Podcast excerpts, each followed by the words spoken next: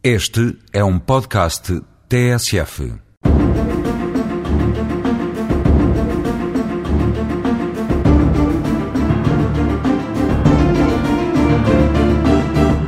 Há muito que se discute no nosso país o eventual excesso de prisão preventiva, sendo muito vulgares as afirmações que apontam para que Portugal tem uma das maiores taxas de presos preventivos de toda a União Europeia.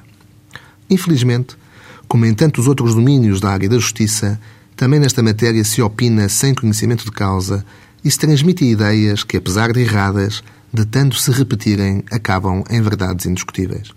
Com efeito, é falso que Portugal seja um dos países europeus com maior percentagem de presos preventivos em proporção ao número de habitantes, situando-se ao invés na média europeia e atrás de outras nações, como, por exemplo, a Itália e a Inglaterra. Por outro lado, há um aspecto muito importante que não é tido em conta nas muitas discussões que se têm sobre esta questão e que, esquecido, vicia os dados do problema. Prende-se o mesmo com a circunstância de, em Portugal, uma pessoa estar em prisão preventiva é até ao trânsito em julgado da sua condenação. E só após o mesmo é que passa a ficar em cumprimento de pena. Exemplificando.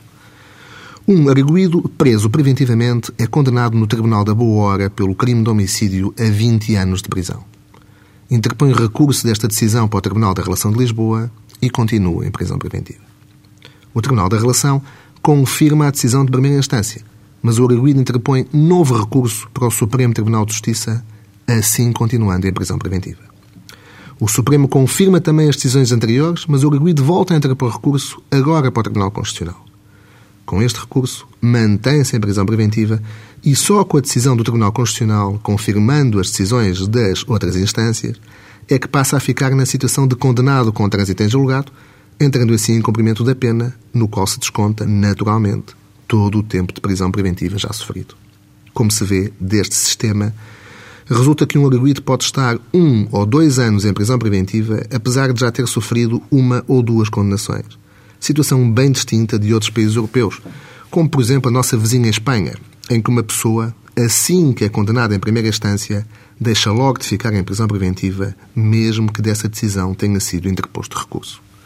Deste simples exemplo, facilmente se vê que o comparativo cálculo de preços preventivos em Portugal e Espanha tem que ter em conta a enorme diferença na contagem das respectivas situações, sob pena de se viciar uma discussão que merece, na forma como é abordada, competência e, fundamentalmente, seriedade. Infelizmente, não é isso que se tem visto, mesmo por gente com responsabilidades na matéria.